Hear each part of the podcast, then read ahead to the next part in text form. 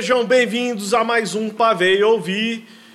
E assim, hoje a gente vai tratar de um tema polêmico, porque parecia um brinquedo tão inocente. Ele era o típico garoto, recebeu um skate aos oito anos de idade e agora a história vai ser contada. Esse trecho é uma música do Suicidal Tendencies, Possessed to Skate. E hoje a gente vai conversar com Daniel Atácio, ele que é fundador do skate shop mais bem sucedido do estado de Goiás, se não do Centro-Oeste.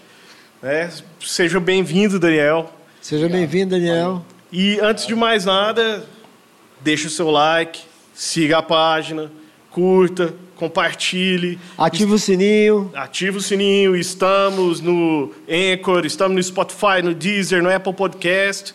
E vai lá seguir nós. Comigo, o de sempre, esse barbudo chato, Júlio César Silva. Old school. E eu já passo a bola para ele. Não, na verdade é o seguinte, é, Daniel, a gente sempre começa com a mesma pergunta, né? Que é para definir, assim, quem é o Daniel? Qual é a história do Daniel? Porque assim, a gente sabe que, que atrás de toda a história de um profissional bem-sucedido, de toda a história de um atleta bem-sucedido, enfim, tem a pessoa. Então, quem é o Daniel? Qual a história do Daniel? Como é que ele se apaixona por skate? Como é que ele vê isso como um negócio? Qual é a história do Daniel? Cara, é, bom, eu tenho 42 anos, nasci em São Paulo. É, me mudei para cá com um ano de idade, com minha mãe e com meu pai. Ah, é mais goiano do que Não, paulista. sou goiano, só nasci lá. Sou goiano. E, né, e mudamos para cá, minha família toda ficou lá, né, os parentes tudo lá, então a gente ia muito para São Paulo. É, pô, no começo a gente ia para São Paulo quatro vezes no ano, então era muito São Paulo era muito presente na minha vida ainda. E quando eu fui para lá com nove anos de idade, eu meus primos estavam andando de skate, porque lá as coisas aconteciam antes, sempre, né? Hoje já está um pouco menos, esse gap é um pouco menor, mas ainda existe. É, mas na época era muito grande, né, cara? Isso em 87. Aí meus primos tinham ganhado skate nas férias, eu fiquei louco com skate. Meu aniversário em agosto, eu ganhei skate- um skate da minha madrinha em agosto, de, de 1987. Cara, e aí, desde então eu ando de skate, então o skate é muito presente na minha vida, né? É, desde os 9 anos de idade, eu tenho 42, então são 33 anos de skate já. Paralelo a isso, é, eu morava num bairro que antes era bem afastado, que era o setor Jaó, morei no Jaó há muito tempo. É, eu era um garoto do Jaó mesmo, andava de bicicleta o dia inteiro, subia em árvore, não gostava de videogame, o negócio era ficar na rua, Eu sou do. Goiânia 2, né? Goiânia É quase vizinho. Mesmo esquema, é. Então, assim, eu era um moleque muito ativo, né, cara? Meu pai e minha mãe eram muito liberais com a gente, eu podia fazer o que eu quisesse, de verdade, assim, cara. Até um pouco mimado, sabe? Mas é, minha infância foi muito, muito legal, assim, muito ativa. Ali no Jaó, que era tudo muito solto, muito. Lá é muito maravilhoso. livre. Cara, eu, eu adoro lá. A Cara, liberdade. Mu- Uma liberdade muito foda. A casa da minha mãe e do meu pai, a nossa casa, era de cerquinha de aroeira dessa altura, ó. Pé de, jabutica, de maracujá na cerca inteira. Cara, tem, tem uma história legal sobre isso, assim, porque assim, dizem que a estrutura social e a estrutura física também do espaço é, direciona as pessoas, né? Com o tipo de né, criação, cara? ajuda a construir. Ah. E você sabe a história do Jaó? Cara, eu não sei. Assim, não, não, O, não o. Brasil ele recebeu muitos é, prisioneiros de guerra, né? muitos nazistas né? condenados. O Brasil recebeu muitos. E um desses caras veio para Goiânia. Aham. Ele era um engenheiro da SS nazista, não sei, ele era um engenheiro nazista, alemão. Aham. E ele foi condenado e tudo, mas por crimes menores. E aí ele foi deportado para o Brasil, veio para Goiânia. E o projeto do Jaó é desse cara. É mesmo. O Jaó é projetado por um alemão, um engenheiro alemão nazista. Doideira, e ele diz né, que ele fez o Jaó baseado naquela história dos quartiers franceses, né, que são os bairros de quarteirões e de muita área verde, de O muito Goiânia espaço. 2 é a mesma coisa. É, São os dois bairros planejados, assim. da- Isso. verdade. O Jaó foi planejado por um engenheiro nazista, cara. Por, por isso você pode ver que assim, as quadras são Pesquisa, é, organizadas. pesquisa depois você vai. você no- vai ver isso. no- Até que deu certo, né? Não, deu certo Não, é isso, assim. cara, é maravilhoso. Não importa, não importa a história do cara nesse caso, né? O que o cara construiu ali foi pro bem. Ele construiu uma estrutura física, então, que promoveu isso que você está falando agora. Promoveu uma geração mais livre, É, que tinha livre. espaço verde, Exato. que tinha área para se divertir, enfim. Exatamente. O- tanto o Goiânia 2 é assim também. É assim, porque você vê, você sabe o tamanho das quadras, qu- quando começa, a cabeça, a, acaba a rua. Bem organizado, né? É, muito, muito. o bairro é que eu moro não é o. Goiânia 2, não, é o Jaó e tudo, mas eu nasci e cresci lá e tem mais ou menos o mesmo princípio, que é a Vila Redenção. A Vila Sim. Redenção é feita de praças, né? É, é. Cada quadra é, É bem massa praça. também É. a Vila Redenção. Mas é isso, assim, voltando ao que você estava falando, né? Que você se, se desenvolveu num bairro que promoveu isso para você, né? De, sim. de Ela- poder dar- andar de bike. É, é- era um bairro bem afastado. Minha, minha rua era de terra, né? Por muitos anos. Era- quando, eu, quando eu ganhei meu skate em São Paulo, voltei pra cá, minha rua era de terra ainda. Não tinha como andar. Rolamento ia pro pau. Não, não andava de terra de jeito nenhum. Ali na minha casa, tinha um quintalzinho, eu fazia umas rampinhas lá. Meu pai mexia com show, né? Não sei se vocês sabem. Sei. Meu pai é pro- produtor cultural. Meu pai fez muito show em Goiânia. Cara, eu não sabia. É, acho que, sei lá, 95% dos shows feitos em Goiânia nos anos 80 e 90 foram Quem é seu pai? Reinaldo. Reinaldo. Da É, eu, Promix, sa- eu sabia porque Promix. uma vez eu fui pedir patrocínio pra você para um evento que eu tava organizando. Você falou, não, eu consigo palco. Ah, é. te, verdade. a- te atendo com isso. Já Conseguia. faça um corte aqui, queremos fazer com seu pai, cara. É, é. Mas assim, hoje meu pai, óbvio, né, cara? Meu pai tá com quase 70. Não, pra ele tá contar mais, as tá mais histórias, tranquilo. né? Ah, legal, meu pai é um cara bom Vamos fazer um podcast com seu pai, Meu pai cara. tem várias histórias, É. cara. Meu pai fez show de aqui em Goiânia de Raul Seixas, Elis Regina. Não, então, eu era Todo cliente do mundo. seu pai, cara. Eu tô com 49 Lá no Rio anos. Vermelho? Você No foi em Rio vários Vermelho? Ginásio Rio Vermelho. Todos eram meu Capital Inicial, Plebe Todos. Hood. Eu, eu fui do, do Trem da Alegria. Todos. pai- Information Society, Nina Society.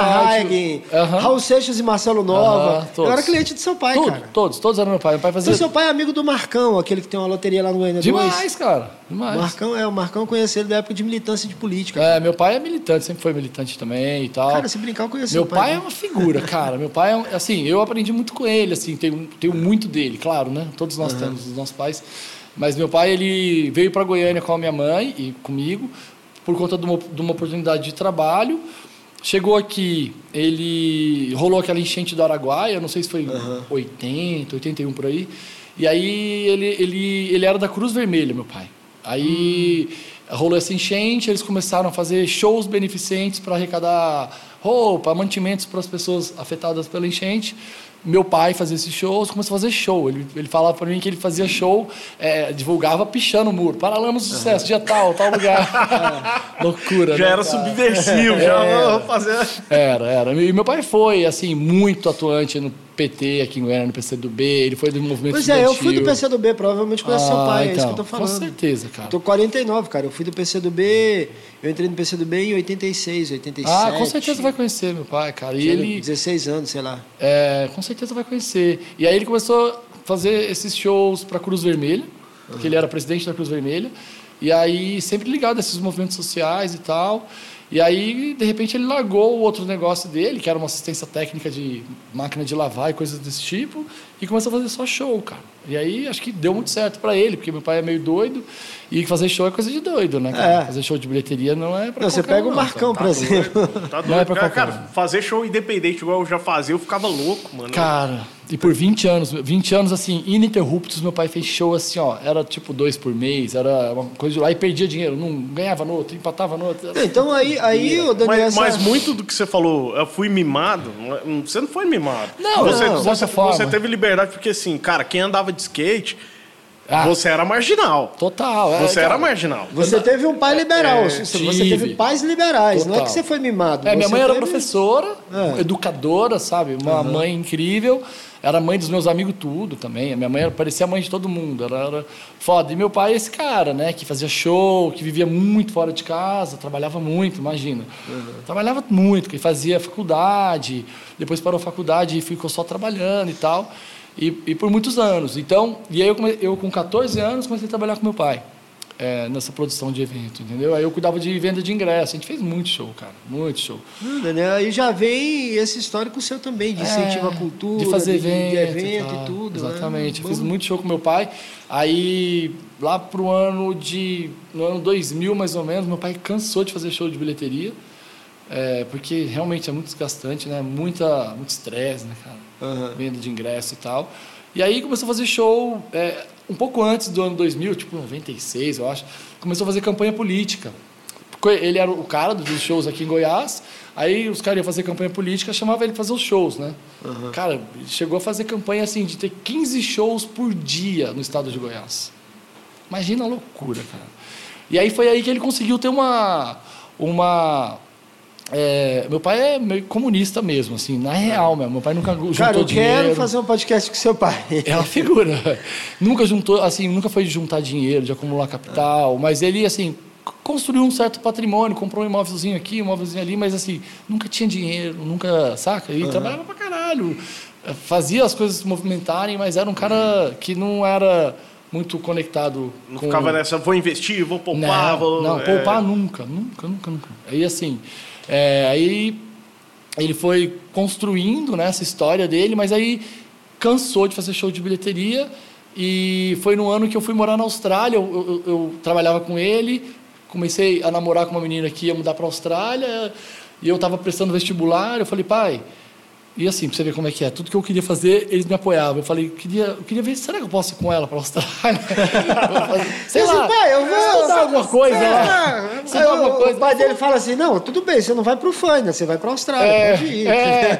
Aí eu falei- Se fosse pro Fânia era mais difícil. É, eu falei, pô, seria legal estudar lá, né? Já tô prestando vestibular mesmo pro fã.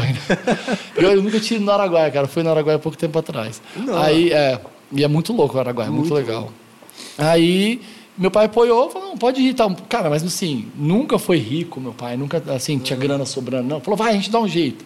Aí eu fui com um cartão de crédito e tal, e me virava lá, fiquei seis meses, eu ia ficar dois anos e meio, fiquei seis meses lá, e voltei de lá, no ano, exatamente no ano de 99 eu fui e voltei no ano 2000. Voltei E, com a e ideia... só um detalhe, isso tudo skate te acompanhando. Sempre andando skate. Aí eu machuquei Sempre. meu ombro lá. Eu andava, andava muito skate. Eu, assim, minha história no skate, eu comecei a andar com 9, cara. E com uns 12 anos, eu já corria campeonato na categoria Amador 1, que é uma categoria antes do profissionalismo. Aham. E eu ganhava vários, cara. Com 12, 13 anos, quando a molecada da minha idade corria de mirim, que é aquela categoria para molecada até 13 anos. Eu corria de Amador 1 já e tal. Só que aí, em 95, ou seja, muito cedo, né, no meu rolê de skate, eu, eu machuquei meu ombro pela primeira vez. Saiu do lugar e tal, e eu, muito, muito moleque assim, não tratei direito. Aí fiquei cinco anos com o ombro meio zoado. Até porque o menino fala assim, né? Tô, tô zero, É. tô sentindo dor, não. Minha mãe Isso pagava... lá na Austrália. Não, isso aqui. Em 95 aqui, eu machuquei 95. aqui e eu fiquei com esse ombro meio zoado, não fiz fisioterapia, não fiz o que tinha que ser feito. E aí, em 2000, eu fui morar, no, 99, fui morar na Austrália, lógico, andar de skate, arrumei um apoio de uma loja lá, tava andando de skate. Aí machuquei meu ombro sério lá e tinha que operar. Aí eu amarelei, mimado, falei, não, vou operar aqui, não, vou operar lá em Goiânia, minha mãe tá lá, né? aí voltei para operar aqui, cara. Me arrependo um pouco, porque eu podia ter operado lá e ficado um pouco mais lá, vivido um pouco mais da cultura lá, mas tudo bem. Voltei, operei meu ombro no ano 2000 e voltei com a ideia fixa de montar uma loja. Porque eu já tinha tido um. Eu tenho um amigo que tinha tido uma loja aqui em Goiânia, em mais ou menos 94. Qual que era a loja? Chamava Children. Era lá no, do lado do fórum, Conheci. Galeria Javaés. Não esqueça, cara, foi um momento muito legal também. Como minha família era de São Paulo, naquela época, para montar uma loja, você ia lá em São Paulo, comprava as coisas e voltava no ônibus com um monte de mala, né? Era uma doideira. Aí a gente foi para São Paulo. Esse meu amigo já ia para São Paulo comigo é, é, muitas vezes para andar de skate. A gente ia para lá andar de skate, cara. A gente ia no primeiro dia de férias, ficava até o último lá andando de skate todos os dias, porque lá era um universo de skate mesmo, né? E voltava para cá evoluído, com um monte de coisa na cabeça. Aí ficava aqui os seis meses de estudo, não, quando era moleque, óbvio. Aí voltava para lá nas férias, andava de skate de novo dois meses na época do- das férias de verão. E andava de skate todo dia, o dia Eu tenho um inteiro. grande amigo que foi skatista lá em São Paulo, João Bonanata. O apelido dele, esqueci como é que é o apelido dele, cara.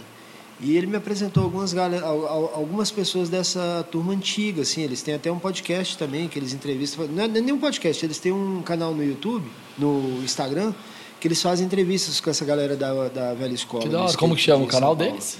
É isso que eu tô tentando lembrar, cara.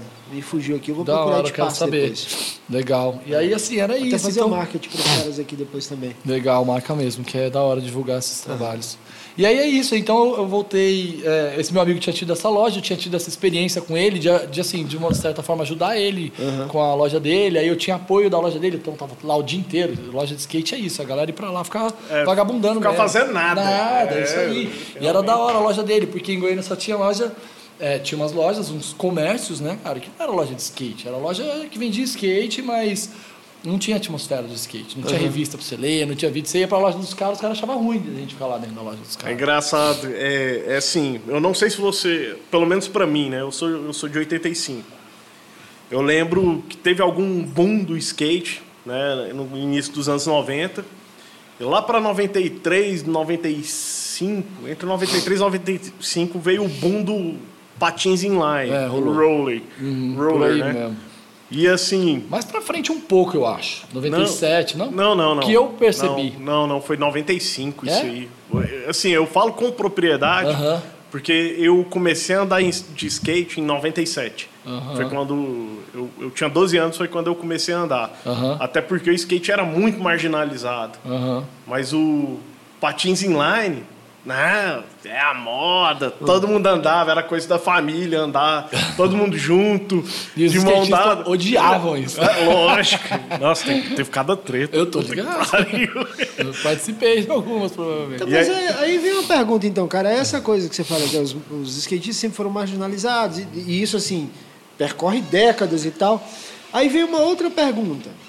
Isso vem muito por conta da história ali antiga, por exemplo, daquela galera do Zephyr, dos E-Boys ali, que eram aqueles caras que invadiam as piscinas da Califórnia para andar de skate. Ah, tinha a. Bonus Brigade, mano. Vem um Ah, pouco ah, dessa ah, história, essa tal dessa marginalização, entre aspas, do skate. Cara, eu acho que que, é. eu acho que o Ou skate. porque o que é diferente, o que é contestador. Porque o skate tem esse histórico. Não, o skate atrai quem é, quem é assim. O skate atrai o, o cara mais rebelde. O skate atrai o cara que tem a família é, meio a- a- disfuncional. O skate atrai isso. É, é atraente. Por quê? Porque é uma prática individual, apesar de você estar sempre com os amigos, né, cara? É maloqueiragem mesmo, cara. Skate maloqueiragem, isso. Você sabe o que, que o é, Suicidal Tennis história da chama? Suicidal Tennis?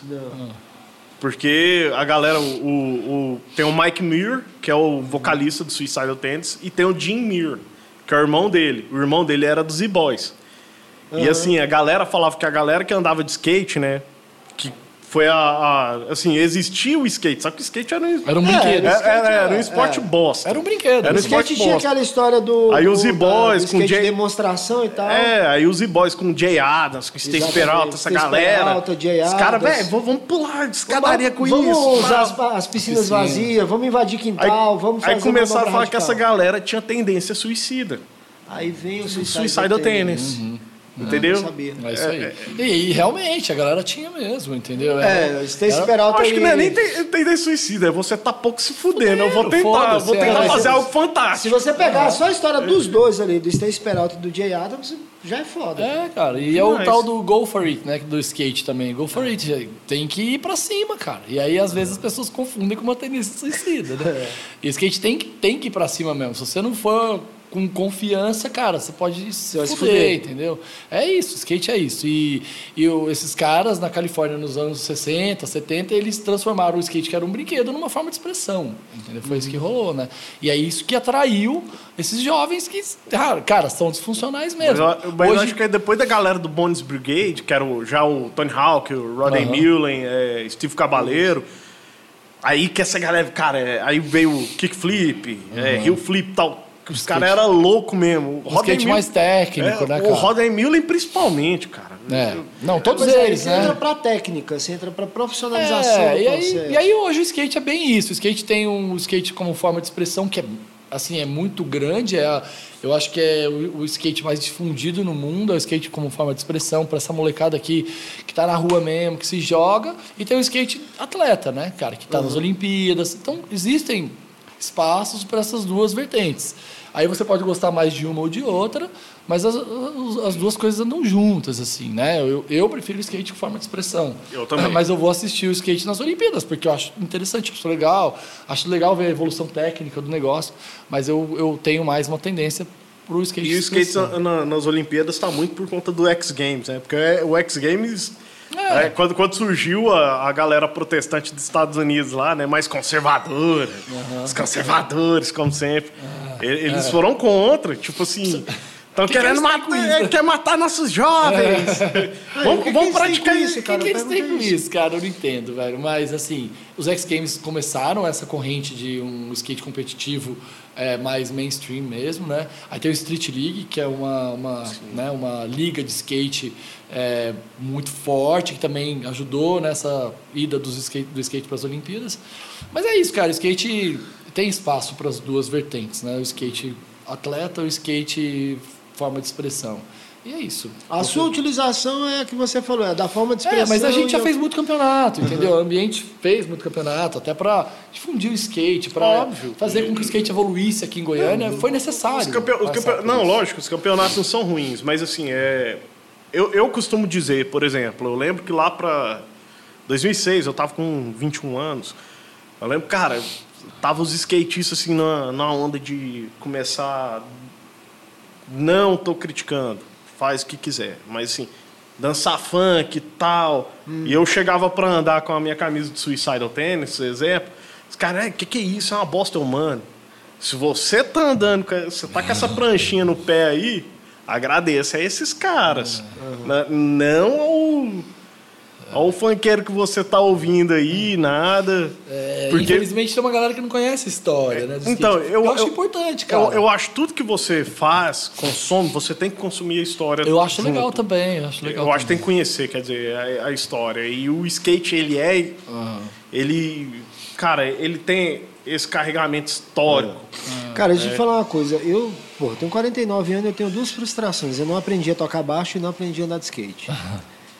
Mas assim, eu me lembro de ter visto uma revista, meus 14 anos, sei lá, era uma revista Manchete, alguma dessas antigas, né? Revista vi- Manchete. É, uma revista antiga. Eu tô, pô, eu tô 49, eu tinha, sei lá, 14 anos. E aí eu vi uma revista sobre. falando da, da história dos Z-Boys, né? Do, dos Zephyr Boys lá. Mas com essa pegada, assim, dos marginais que invadiam as piscinas dos quintais da Califórnia para andar de skate. E eu fiquei louco com aquilo, cara. Fascina, né, Aí, cara? não, fascina. Aí logo tempo depois, eu vi uma matéria no Fantástico que o cara, inclusive, hoje é meu irmão de clube. É o Tiese, é um tatuador lá de São Paulo. E aí, Tiese, um abraço, mano. É, que isso aí, anos 80, anos 90, ma- saiu uma matéria no Fantástico que me lembro perfeitamente de ver, cara, isso e fiquei alucinado também, que foi aquele skate de motor, né? E o Tiese era aquele típico garoto carioca, né? surfava, andava de skate, tatuava, foi um dos primeiros alunos do, do, do Luck, né, que foi um tatuador que Aham. veio pro Brasil e tal. Então eu fiquei alucinado com aquilo, cara. E falei, cara, né, onde é que eu acho isso aqui? E não tinha acesso. Aham. né? Você realmente não via. Aí tempos depois eu vi um skatinho vendendo lá na Mesbla, Aham, americana, tinha, alguma tinha coisa mesmo. assim, entendeu? Mesmo tinha até revólver. mano. É, É, tinha só, que até não tinha, é, tinha- só que não tinha grana para comprar aquilo. E fiquei com aquilo assim, cara, aquela, aquela paixão assim, falei, cara, né? Algum dia eu vou ter isso aqui. É uma das frustrações que eu tenho. Mas o que eu tô querendo pegar, na verdade, é o seguinte. Voltando um pouco à história do que a gente estava falando. O quanto é importante você ter, por exemplo, esse tipo de loja que você falou. Que você antes tinha as lojas que os caras não gostavam que vocês iam. Não, E você, por exemplo, tem uma loja ambiente, tem uma loja que tem uma pista na frente da loja. Sim. Entendeu? Completamente receptivo. Exato, É, completamente receptivo. a Aí eu volto à história, assim, que você começou a contar, né? Que você volta da Austrália e quer montar a loja. Então conta um pouco da história do ambiente pra gente também. cara. Aham. É, então, eu tinha, essa, eu tinha já esse histórico desse meu amigo, grande amigo, meu amigo até hoje, que teve uma loja, mas assim, ele era muito novo, não conseguiu administrar tão bem o negócio. A, a loja dele durou uns dois anos. E ficou pra gente aquele gostinho de, pô, ter uma loja como aquela de novo, de ter uma loja de skate de verdade em Goiânia. Eu trabalhando com meu pai, eu sempre trabalhei com meu pai desde os 14, então, aí eu fui para a Austrália, eu tinha o quê? 19, 20 anos. Quando eu voltei, cara, eu voltei com essa ideia fixa montar uma loja de skate. Aí eu cheguei no meu pai, pai, vamos montar uma loja de skate? Ele falou, vamos, vamos. De novo, cara, meu pai é desse jeito. Aí eu, só que aí assim, não, não tinha grana, né? Aí eu falei, pô, onde é que nós vamos montar essa loja? Porque assim, eu conhecia tudo de skate. Eu conhecia tudo, eu era viciado, eu consumia skate 24 horas por dia. E além de eu trabalhar, eu vi- vivia o skate, né? E eu falei para ele, eu, eu, eu te garanto que vai dar certo se a gente montar uma loja. Goiânia não tem uma loja de skate de verdade. A gente precisa. Eu sei que precisa. Eu conheci a galera toda de São Paulo, os caras de São Paulo que andavam no skate é, comigo, eles já estavam entrando no mercado também, trabalhando em marcas e tal. E aí eu falei, pô, eu acho que vai dar muito certo, vamos tentar. E eu- aí eu Quando eu voltei da Austrália, eu prestei vestibular, entrei para publicidade, que era uma coisa que eu queria fazer, e fui fazendo o meu curso enquanto a gente é, amadurecia a ideia da loja. Então, eu fiz publicidade durante quatro anos, né? E aí, amadurecendo a ideia da loja com meu pai. Aí, em 2002, era para a gente começar o projeto da loja, porque meu pai tinha aquele imóvel onde é o ambiente do Bueno, era um imóvel do meu pai. Era o escritório dele. Era, um, era uma casinha com o escritório dele. E lá antigamente é, não era. Hoje é, o Bueno é Não. o Bueno. Aham. né? É, Mas na época não antigamente- era isso tudo, né? Não, Não era era. isso tudo, não. Aí. Ali, aquela região do Vaca Brava ali era meio chácara ali. É, meio- cara, era um brejo, né? Era um brejo, Mas né? no ano de 2003, quando a gente inaugurou, já era o Bueno. Já, Já- tinha já o Bueno Shopping, já tinha o Vaca Brava. é, já era um bairro é, nobre, assim. Mas quando meu pai comprou, não era. Quando meu pai comprou, muitos anos atrás, não era. E aí, ele falou, vamos montar aqui. Eu falei, mas e o seu escritório? Ele, não, eu mudo pro, pro outro lote que eu tenho lá, perto do aeroporto, isso aqui. Eu falei, ah, tá bom, vamos aí, né? Aí o negócio começou a enrolar um pouco, porque não tinha a grana na mão. Aí eu dei uma esfriada, aí em 2002 eu falei, pai, esse negócio não vai dar certo essa loja. Tô achando que eu. Acho que eu tô, eu tô querendo voltar para a Austrália. Faz- fazer o que eu queria fazer lá. Eu operei, já tinha operado meu ombro, estava seguro. Voltar para lá, andar de skate lá, achei massa pra caralho o lugar e tal. Aí meu pai, desse jeito, daquele jeitão dele, ah, mas você, não, você só conhece a Austrália, você nunca foi para Europa. Você tem que ir para Europa antes de ir para a Austrália de novo. Aí eu tenho um amigo dessa época do skate começou a andar comigo, assim. É, Ele começou a andar de skate na mesma época que eu, a gente se conheceu em 90, 91, brothersão, e mudou para a Europa em 95 e estava morando lá. Aí ele falou, vai lá visitar o Eduardo, o Eduardinho lá na Holanda, tá morando em Amsterdã. Aí, ué, uma boa ideia. Aí você volta com a cabeça, vê se você quer voltar. Quando você voltar, você fala se quer até a loja ou não. Eu trabalhava com meu pai. Aí ele me dava. Mas era aquele esquema. Eu trabalhava com meu pai, eu não tinha um salário. Ele me dava a grana que eu precisava, que eu ganhava aquela graninha assim para viver, entendeu? Aí eu falei, ah, mas com que grana que eu vou? Ele falou, não, eu te ajudo aí. Compra passagem, vai ficar na casa do seu amigo lá e se vira lá. Você tá com. Como é que fala? Tá com férias acumuladas aí. É, tipo já, isso. Não, salário. total, total. Aí eu peguei e falei, então beleza. Falei com esse meu amigo, fui pra lá, cara. Fiquei dois meses na Europa andando de skate com esse brother meu. Foi muito bom. E aí eu voltei e falei, não, acho que eu quero mesmo investir nessa loja. Esse brother não é o Xadu, não, né? O Xadu é brother também. O Xadu é brother também. Ele morou na Holanda também muito tempo. Esse brother... Ele chama- ainda mora lá, né? Ele tá com... Voltou pra lá agora, É. né? Ele veio pra cá, ficou um bom tempo aqui, tá na Holanda de novo. Mas o- esse brother é o Eduardo, Eduardinho, cara, muito. Meu irmão. É meu brother até hoje e ele é chefe de cozinha. Hoje ele tá morando na Suíça, anda de skate até hoje e tal. E fiquei com ele lá dois meses andando por lá. Ficamos só na casa dos outros lá, na casa dele na Holanda, fiquei 20 dias na Holanda. Depois fomos para Inglaterra na casa do amigo, depois para Suíça na casa da irmã dele, depois para Itália na casa da mãe dele, sem pagar hotel, viajando com custo baixo. O, do- o real tinha alguma valorização naquela época, não, É. não fiquei é quando sofrendo tava na tanto. paridade ali de um É, por um, 1,50, mais ou menos. É 1,50 né? por aí, 1,50. cara. Ainda sofria um pouco, mas não, não era nada comparado Tá com o que é doido? hoje. Cara, e aí. Então aí eu vou. Dilma, devolva. Eu quero voltar pra Eu Disney. quero ir pra Disney, cara. Cadê a Dilma, né, cara? É. Volta, Dilma. Não, na verdade é o seguinte, cara. É, é, eu, quero, eu quero ir pra Disney a primeira vez. Eu quero ir, Eu velho. quero ir pra Disney. Vai voltar, né? É, eu tava te falando aqui, eu tava pesquisando aqui, cara, no meu celular. É, o João Marcelo Bonanata, hoje ele é fotógrafo, mas ele, ele tá com minha idade, 49. O Aham. apelido dele era Billy. Aham. Então ele é dessa turma lá de São Paulo, Billy, Zequinha, enfim, uma Aham. galera mais das antigas. Hoje eles estão mais na história do downhill. Downhill, né? Downhill, exatamente. Hoje eles estão mais na É, história o do downhill. São Paulo tem um histórico grande de downhill, né, cara? Uhum. Quando eu comecei a andar em 87, o downhill era praticamente a única modalidade. A gente andava descendo as ladeiras mesmo, era isso. Né? Aí colocava umas rampas de salto na ladeira, voava nessa rampa, nem louco, lá e depois descia, dava uns slides, era isso. skate. Você já foi em Salvador? Cara, eu nunca. Eu já passei por Salvador, mas eu, nunca, nunca parei lá em Salvador e eu sou doido pra ir. Cara, tem uma, tem uma ladeira lá que vai do Vale do Canela ali, né, Aham. do- da Cidade Alta, pra Barra. Chama Ladeira da Barra. E é uma ladeira bem íngreme e curvas. Aham. Que louco. hein? Algumas curvas bem acentuadas e tal, um asfalto não muito bom. Eu tenho um amigo lá também, que ele fazia downhill lá. Só que o dele era daquele de velocidade mesmo, aquele Sim, capacete aham, parecia o Alien, aham. aqueles macacão de couro. Aí os caras iam atrás, né, com o carro fechando. Ficava alguém lá no, no pé da ladeira para não correr o risco de alguém subir de carro, né, segurava os carros. Isso de madrugada. Doido. E aí eu fui lá uma ou duas vezes para ver e era loucura, cara. Porque assim, de madrugada você fechava a ladeira sem a polícia saber, claro. Às vezes a polícia chegava, cortava o rolê, tinha que abrir. Sei. E o cara descia, mas era alucinante, cara. É, Era os caras descem no gás, né, cara? O nosso rolê era outro, né? Era descer com skate normal mesmo, dando slide, se ralava inteiro. Cara, e assim, existe uma cena, não é de downhill, não. É uma cena de skate mesmo, street, em cidades como São Francisco, na Califórnia, que é linda. Os caras dessas ladeiras, assim, cara, é bem perto do suicídio, assim. Bem Não, perto. eu já vi. Aquela história É de descer a ladeira, bota a mão pra não, trás. bota a e mão pra trás, não. Os moleques Vai é curtindo. Skate vai normal, velho. Skate normal, assim. Skate igual o meu. Skate normal Roda e- pequenininho. Desce as ladeiras. Lá parece tobogã, né? As ladeiras. É. Cara, assim, é doideira. Doideira. Os caras, eu, eu acho foda. Eu sou... Porque não é pra qualquer um, não, cara. Tem que ter muita coragem, sabe? E os moleques Pois é, fazem mas isso. Você sempre foi mais do skate. Street, né? Não, street. tinha, não tinha outra opção aqui em Goiânia. Aqui era street. Aí quando a gente ia para São Paulo nas férias, como eu estava falando, a gente andava nas pistas lá, cara, e voltava assim, nossa, aprendia várias manobras lá, mas aqui não tinha onde jogar essas manobras. Não tinha onde. E aí a bacinha, a bacinha. Bacia, às vezes, era, é, bacia é uma pista muito, muito lenta. É. Não é uma pista É, que tem ela uma... não tem um- É, ela é bem lentinha. A gente andava muito lá, no Bacião também. Mas eu sou assim, dessa época de BMX, cara. Eu tinha uma BMX. a galera gostava da bacia, né? Passava pra grama lá, de bike. É. A gente andava muito na bacia. Já caí muito lá. Caiu muito, né? Eu também.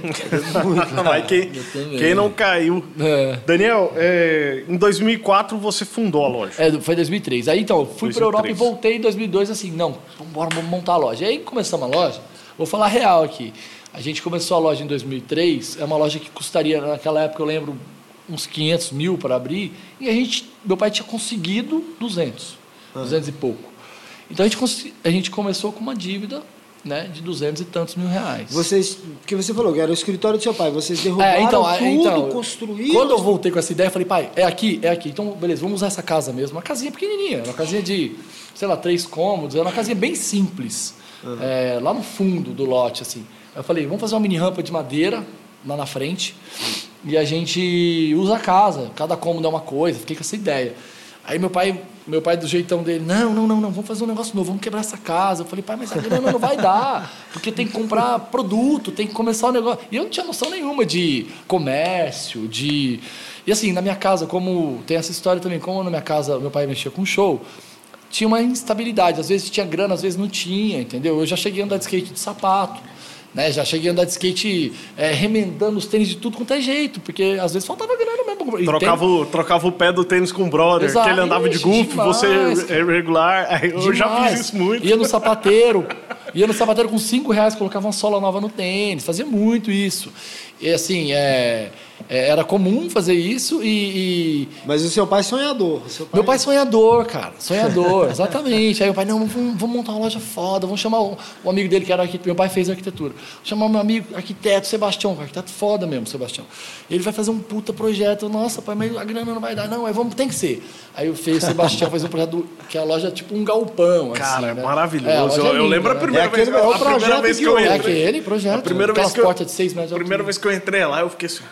Não, é, é isso que eu tô falando. A primeira vez que eu fui lá, eu fiquei impressionado, cara. É, a loja é bonita mesmo, cara. Até hoje a arquitetura da loja é, é- é, assim, é, é- é atraente, né? Até para os dias de hoje. Ela tem 18 anos já. Então meu pai falou, não, vamos quebrar, vamos fazer. Eu falei, nossa, vai dar merda, mas tudo bem, vamos. Aí, pô, quebrou, quebrou a casinha que tinha lá, aterramos aquele lote inteiro, fizemos uma mini rampa de concreto, que era para ser de madeira, para ser mais barato. E aí fomos fazendo, cara. A obra demorou mais do que era previsto, né? Porque a grana faltava e tal.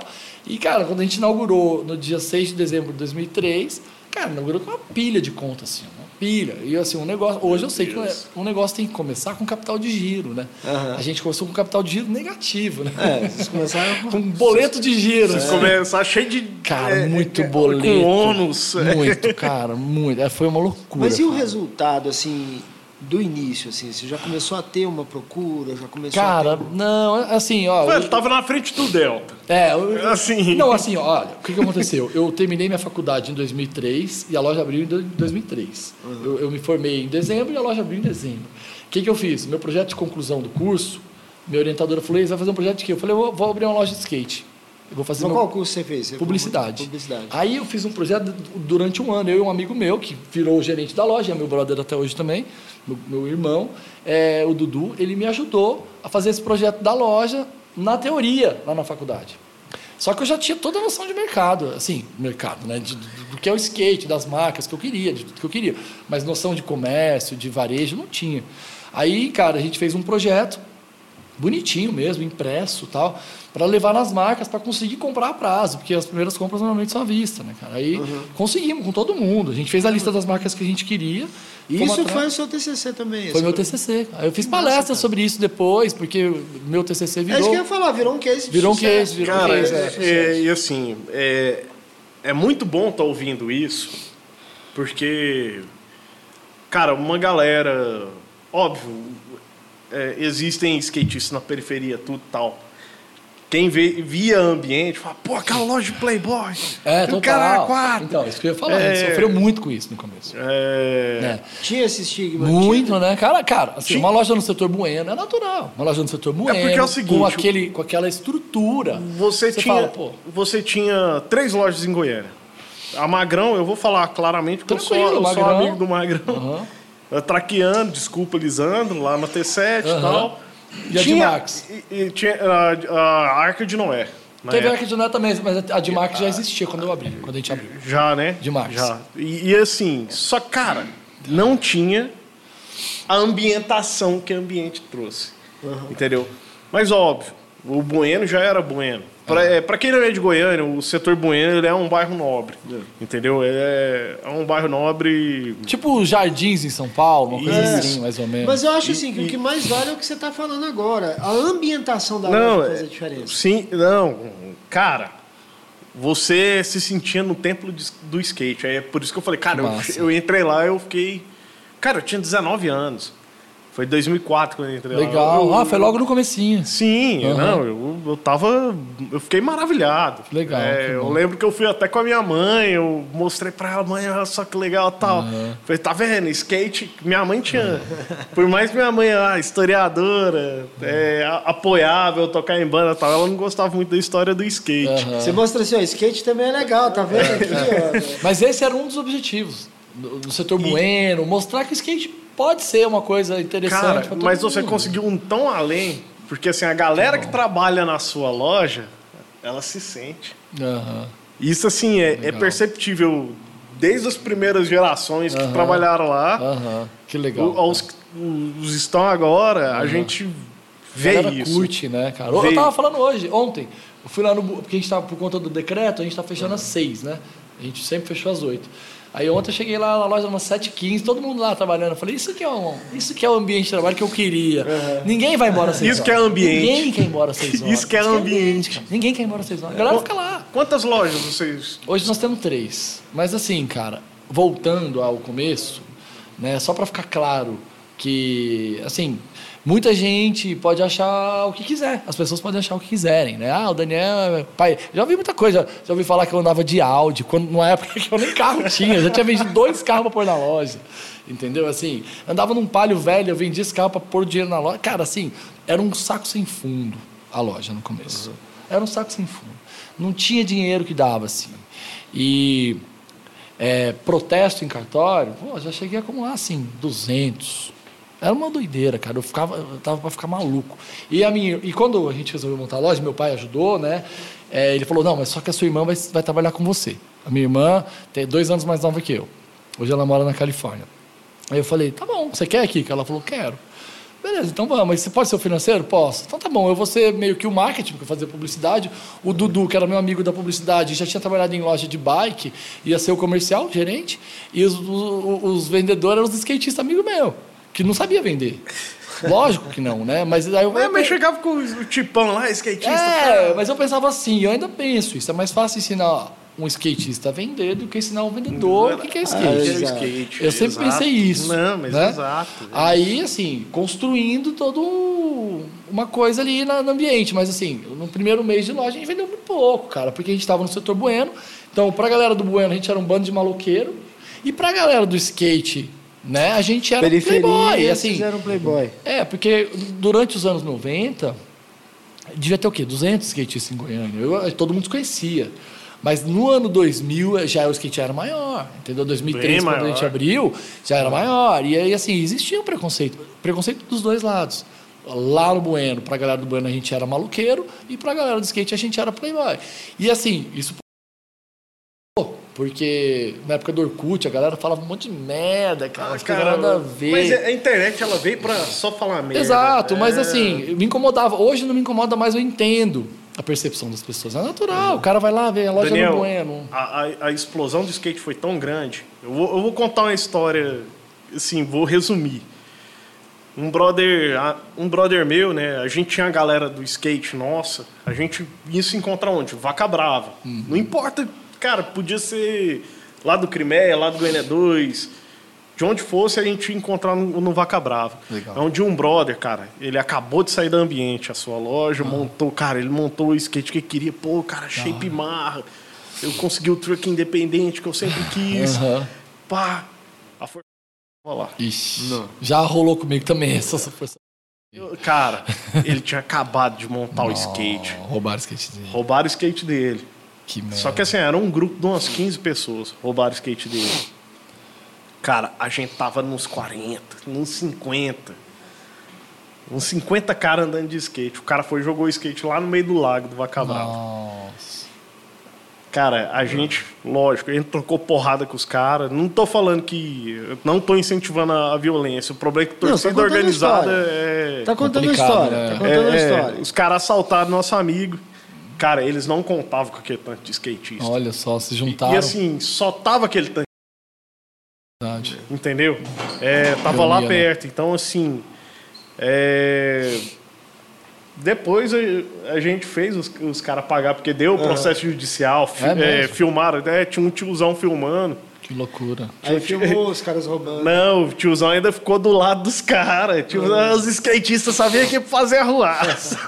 Pois é, mas eu Mas conversando essa história do- da- das lojas, né? Que você falou. A sua loja cumpriu esse papel também. Assim, cara, eu não sou skatista, mas como eu te falei, eu sou apaixonado e tudo. A Aham. primeira vez que eu entrei lá, eu também fiquei impressionado com isso. Legal. A estrutura da loja e tal, a ambientação, não Aham. à toa no meio ambiente, né? É, e aí você falou que você está com três lojas hoje. Você tem essa do Bueno, que é a principal. É, aí- estão as outras? aí é, tem a, uma a no- sede, né? É, aí temos no centro, né? Que é onde tem a, aquela- base, tem a pistinha de a pista, street, aham. com pista coberta.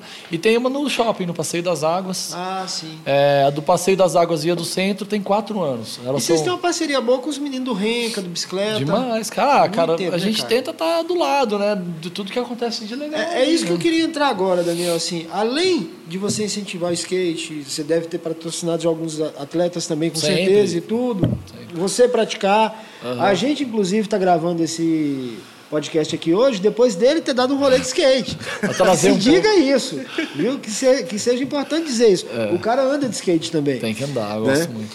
Então, assim, eu queria entrar nessa questão também. Além de tudo isso, cara, que você promoveu e tal, da ambientação e tudo, de você dar uma, dar uma valorizada nessa cena, você ainda tem essa relação com a vida cultural de Goiânia. Uhum. Eu sei que você tem uma parceria muito antiga e, e muito produtiva com o Fabrício, Aham. com a Monstro. Com a Monstro. Tem uma, uma parceria com a Bicicleta Sem Freio. Tem um bloquinho de vocês, né? Tem o nosso bloquinho de carnaval. Aham. é. Já fui em evento lá de vocês, já, Já fui em foi? show lá de Legal. vocês. Tinham vontade de discotecar lá, porque eu discotecava, eu discotequei na Diablo. Olha só, Então eu falei, cara. bom, onde Mas não, só toca música ruim. Só toca rockabilly, cara. É, da hora. Dá. tocam A gente já fez show de rockabilly lá, né? Pois fez. é, exatamente. É, é- Então, é assim, eu queria que você contasse um pouco disso também, assim, cara, essa sua participação na vida cultural de Goiânia Uhum. também, que isso é uma outra, uma outra faceta também que as pessoas precisam conhecer, talvez nem todo mundo Legal. conhece.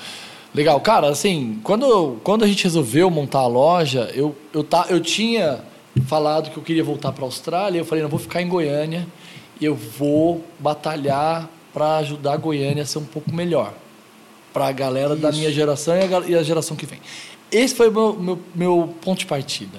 Depois, mais para frente agora, sei lá, cinco anos atrás, eu fui ler um livro chamado Capitalismo Consciente. Eu indico, esse livro é muito interessante, porque somos todos filhos do capitalismo, a gente não tem como fugir disso. Não tem- é, o, a o gente- sistema que tem é esse. É esse, e eu não sou anticapitalista, eu só acho que o capitalismo tem que ser mais consciente.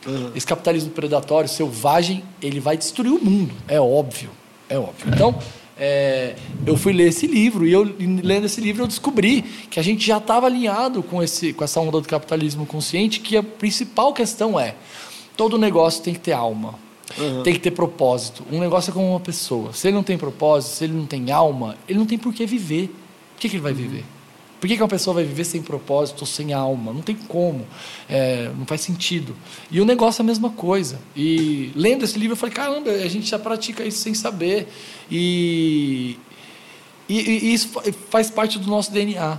Ou seja, gerar transformação, gerar mudança, ajudar nessa construção de uma Goiânia um, pouco melhor. Assim, infelizmente, a gente teve alguns retrocessos de uns anos para cá, mas eu tenho certeza que nós vamos retomar de novo.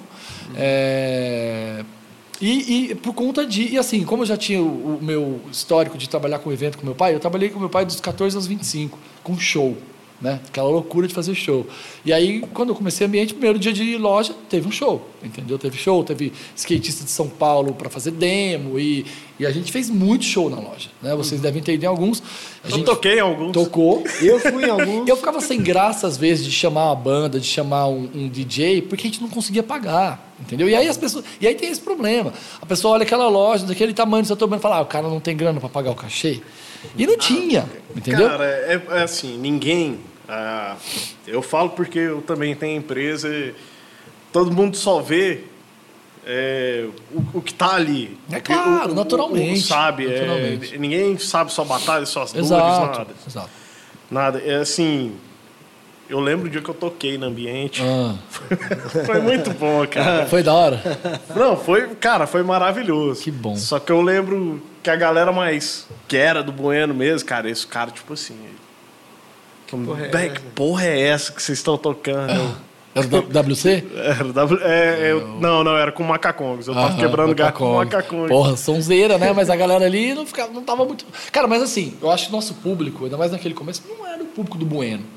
Era o público que, assim, que ia nos shows, era a galera que curtia os shows, entendeu? É, é, E assim, a nossa ideia era, óbvio, ter um espaço que contemplasse todas as, todas as formas de expressão, porque o skate estava ali com a mini rampa, com os vídeos que rolavam, com as revistas gringas que a gente assinava. E, mas a gente queria a música ali também, a gente queria as artes, as artes visuais ali também. A gente sempre prezou muito pelo design né, no- nos nossos, nas nossas, na nossa comunicação desde o começo. A sacola bem pensada, o- É, é os adesivos. Isso aí, cara, isso A gente sempre vocês é impecável. O spray na lixa. É, a gente sempre pensou É. nisso. Isso aí.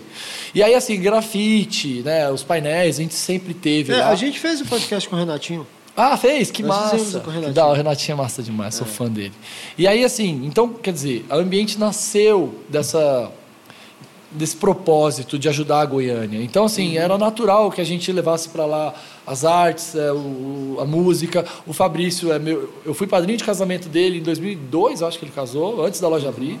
É, ele é meu padrinho de casamento, a gente é muito amigo. Os caras da Monstro, Léo, Razuc, Márcio, também são brothers. Assim, a gente sempre fez muita coisa junto. O Léo, o Léo Bigode até hoje me encontra e fala, e aí, sócio? A gente se chama de sócio, porque a gente foi sócio em vários shows, a gente fez um monte de roubada. A gente fez o, show de Sepultura em 2002 lá no Autódromo, que vocês foram. A gente fez antes. Foi naquele show? Nem antes do ambiente eu abrir. lá. Antes do ambiente É, eu abrir. não tava aqui, eu tava A gente foi, cara. época, mas- A gente fez. Tomamos ré, lógico. claro. É porque seu pai não tava. Se seu pai tivesse junto, Talvez teria tomado ré também. mas, cara, mas é isso. É, a gente tinha essa. O que movia a gente nunca foi a venda. A venda, cara, se fosse a venda, teria fechado os primeiros seis meses, porque era um pesadelo em termos, de, em termos financeiros. Daniel, o, o E foi um pesadelo por muito tempo. Um pesadelo financeiro. Eu vivi com muito pouco por muito tempo, É, mas, mas- com, esse, com esse propósito. Pois é, mas é como você falou, vocês já começaram, na verdade, com capital negativo. Financeiro, É, mas com financeiro. capital, com capital de motivação. É isso que eu ia falar. Muito forte. Você- vocês começaram com capital financeiro negativo, mas você me contando essa história, você vê o seguinte: vocês já começaram com a alma, que foi Exato, aquilo que foi você assim. falou. Já tinha um propósito. Foi assim. Já tinha um propósito de vida. A loja já nasce com um propósito Exato, de vida. exatamente. Né, com É o espírito, com É a alma, para a coisa acontecer. É isso, e eu acho muito bom ouvir, igual você falou, igual vocês falaram. Eu acho muito legal quando as pessoas vão lá e sentem isso, entendeu? É importante essa verdade, é muito importante. Hoje a gente tem três lojas, né, cara? E é mais difícil. Porque quando a gente só tinha o Bueno, eu ficava lá todo dia. E as pessoas que trabalhavam ali comigo estavam comigo. A gente era realmente um grupo muito, muito, é, muito unido. Você foi muito pedir cotação pra mim esses dias. Eu, desculpa aí, não. Cotação? Ah, é verdade. É porque tem um cara que eu compro, que eu compro metal para fazer obstáculo de skate. E ele chama Pavel. Aí eu, aí eu falei, eu falei, e chama Pavel também. Eu fui lá no, no WhatsApp, Pavel, ei, Pavel, quanto, quanto que tá o metalon, não sei o quê? Aí ele falou, "Oh, foi isso. É, chama Pavel. Eles são, Pavel não são muitos, né, por aí. Cara, cara, desculpa, assim, eu tinha que falar isso aqui porque foi, muito né? engraçado. Foi esses dias, né? Sei lá, 10 dias atrás, 15 dias atrás.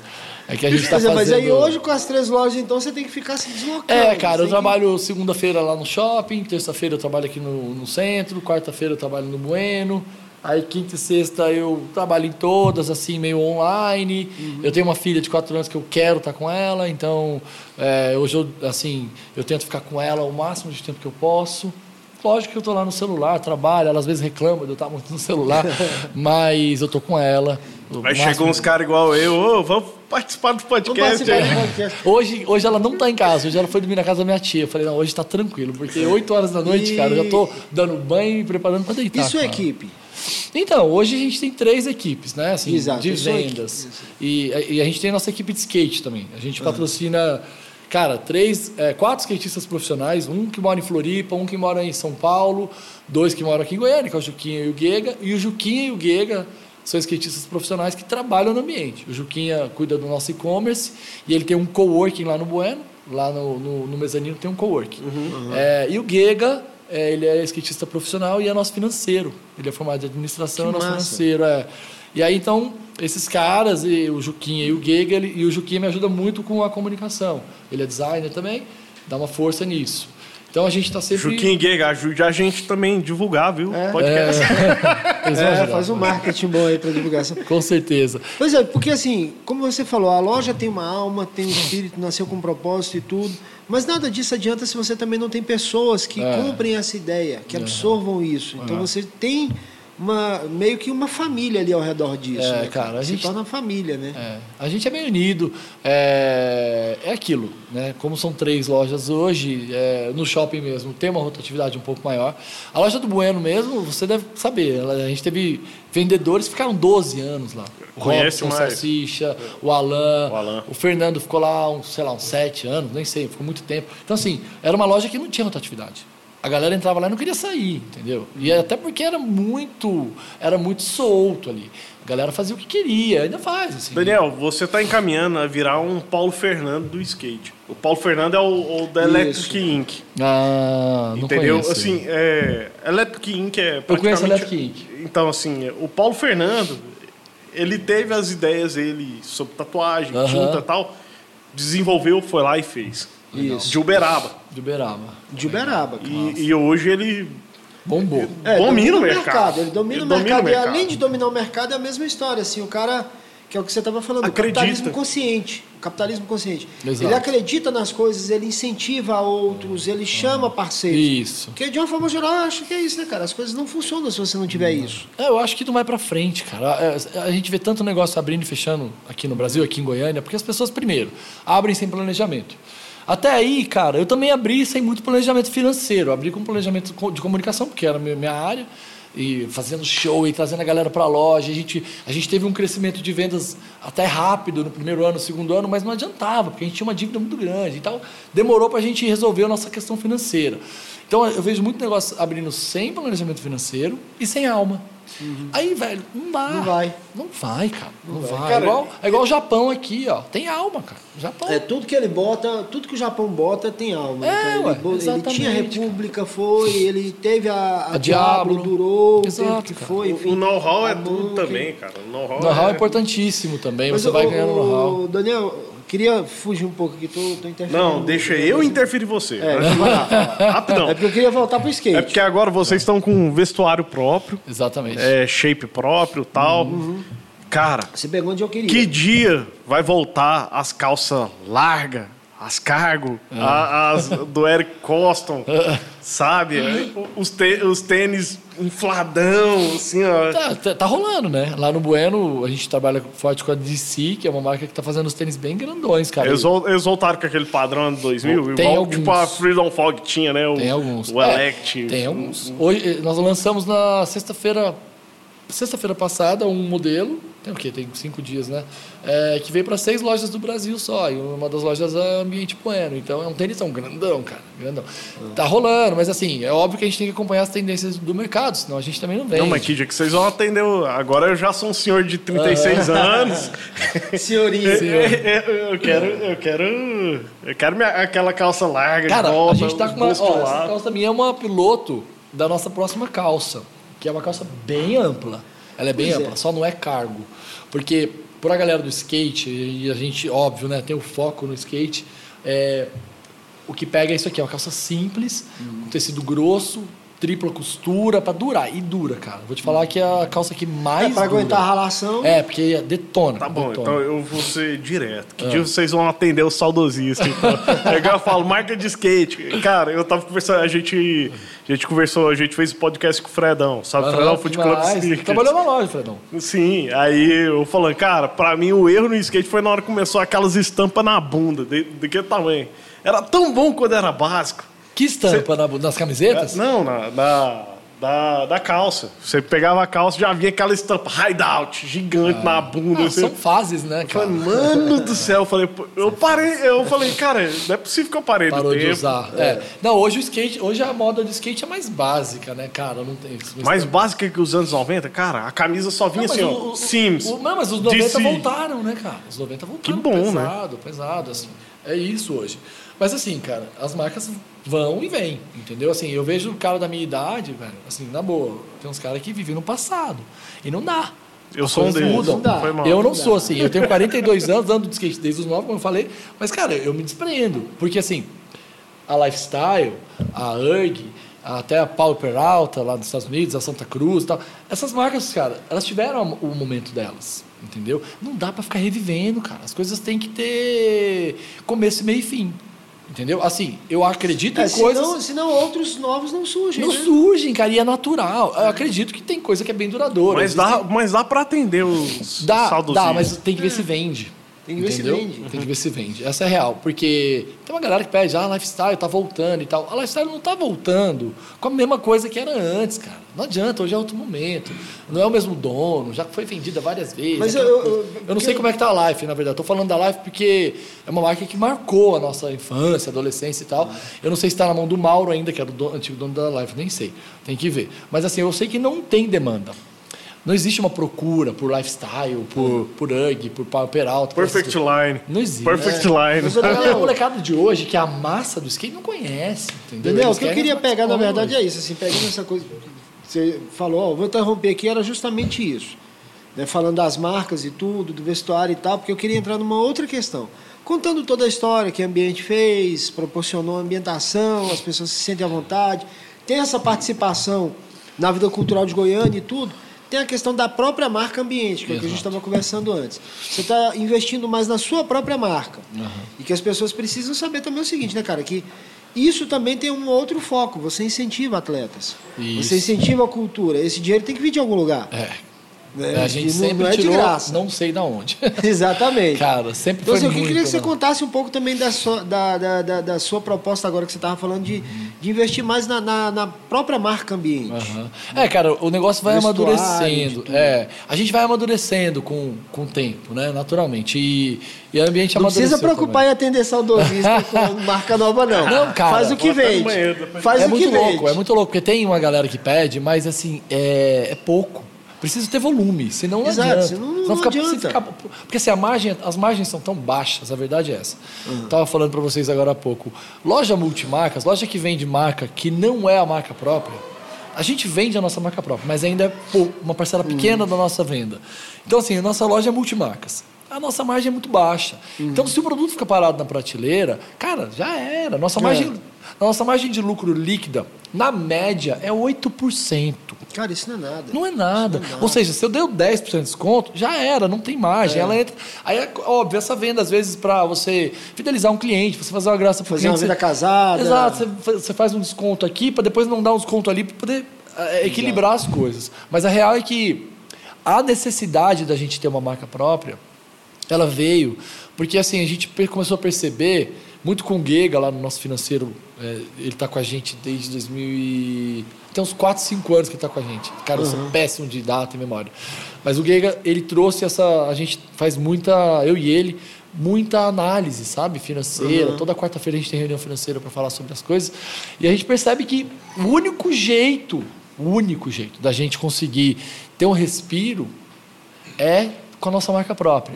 Porque é aquilo, a gente fabrica e a gente vende direto para o consumidor final com um valor agregado interessante que a gente consegue colocar o mesmo preço dos nossos das marcas que a gente vende, Vans, Volcom e, e Converse, e Adidas e o que E mais. ainda às vezes faz com uma linguagem mais próxima do que as pessoas Exato, gostam. cara, aqui, né? essa, cami- essa camiseta é da coleção Karma Cerrado. Pois é, eu tô, eu tô fissurado cara, nisso, cara. essa coleção é linda. A gente fez ela. nisso. O nome já me, me atraiu Pois de cara. é, cara, entendeu? porque rolou, rolaram as queimadas do ano passado. E aí, assim, eu hoje, eu não vejo muito sentido em ficar fazendo as coisas só institucional, com tanta coisa escrota acontecendo. Aham. Entendeu? Aí a gente fez essa coleção chamada Karma Cerrado, que era pra, pelo menos, é, trazer uma mensagem. Né? E assim, em defesa do Cerrado, cara, que, tava, que tá sendo destruído. né? A real é essa. E aí a gente trouxe o, a onça pintada, o carcará, do carcará linda e o lobo guará. E fizemos camiseta, shape, é, meia, fizemos um monte de coisa. Então, assim, é uma forma da gente locali colocar, colocar nosso localismo na nossa Uhum. confecção, na nossa linha de, de, de produtos, e ao mesmo tempo ter uma margem melhor, cara, porque é, é, é muito doido. É, é bancar toda a história que você Exato. se propõe a fazer e, além disso, levar uma mensagem. Porque eu entrei nessa questão por isso, porque me chamou muita atenção. É, Né? é. O nome, Karma Cerrado e tudo, o desenho, É. enfim, me chamou muita Cara, atenção. é, Fazer eu- referência aí às queimadas. É, para quem não tá assistindo, só tá ouvindo, é porque o Daniel tá usando a É, própria marca. Tá usando a própria É, eu marca. só uso que é minha uma marca, cara, é, hoje, camisa assim, preta camiseta. com o nome Karma Cerrado. Uma logo que lembra um pouco ali uma queimada, né? Um, Um fogo, um fogo, né? Exato. Mas é isso, assim. Para você bancar a história que você se propôs a fazer desde o início, o dinheiro tem que vir de algum lugar. Exato, e assim... E se além disso você consegue construir uma história por trás também, né, cara? Levar uma mensagem. Perfeito, né? Perfeito. Assim, é difícil, cara. É difícil porque confeccionar produto é, é caro. você- é, é complicado. Tem que, fazer, tem que fazer quantidade. Faz quantidade acaba sobrando. Então, é, é bem difícil. Mas a gente está nesse caminho, assim, de não, não deixar de trabalhar com a Vans. A Vans é parceirona. Não de deixar de trabalhar com, com a Converse. É parceirona. Mas, assim, na linha de confecção e acessório, priorizar a nossa marca própria, Claro. porque é o único jeito, cara. Agora, óbvio, a gente nunca vai querer fazer tênis, fazer tênis é uma, é uma outra história, a gente nunca vai querer fazer, então nós vamos continuar trabalhando com as grandes marcas de tênis, Fala isso, né? continuar, é, quem sabe, né? Nunca diga nunca. Vamos continuar trabalhando com a linha de confecção dos caras também, mas a gente quer priorizar nas nossas araras, a nossa confecção própria. Nós estamos lançando agora, muito em breve, uma coleção antirracismo, feita por o, pelo Norbas, que trabalha com a gente no, no Passeio das Águas, ele é artista, tatuador. E é- sensacional é vocês negro. fazerem isso. É, e com a Gabi, que trabalha no Bueno, no- trabalha com a gente no Bueno e também é, é negra. E, e, velho, a gente falou, temos que abordar esse tema e vamos abordar com vocês dois. Eles fizeram, é, desenharam, a Gabi é, é designer de moda. E, cara, vai ficar linda essa coleção. Que massa, E que assim, massa. é isso. A, coleção também tem que ter propósito, eu acho, sabe? De vez em quando, óbvio, vai ter uma camiseta institucional, só com logo, um bonezinho institucional.